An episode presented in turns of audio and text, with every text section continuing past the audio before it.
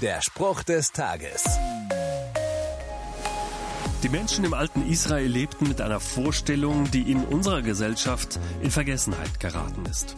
Man interpretierte Naturkatastrophen als Gottes Gericht an den Menschen.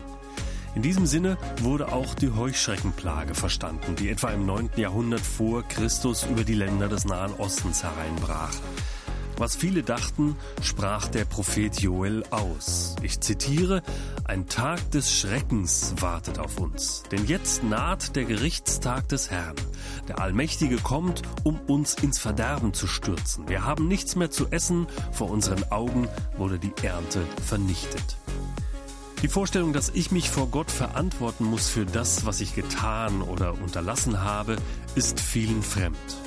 Könnte es sein, dass in diesem alten biblischen Sprichwort viel Wahrheit steckt? Wer Wind sät, wird Sturm ernten. Der Spruch des Tages steht in der Bibel.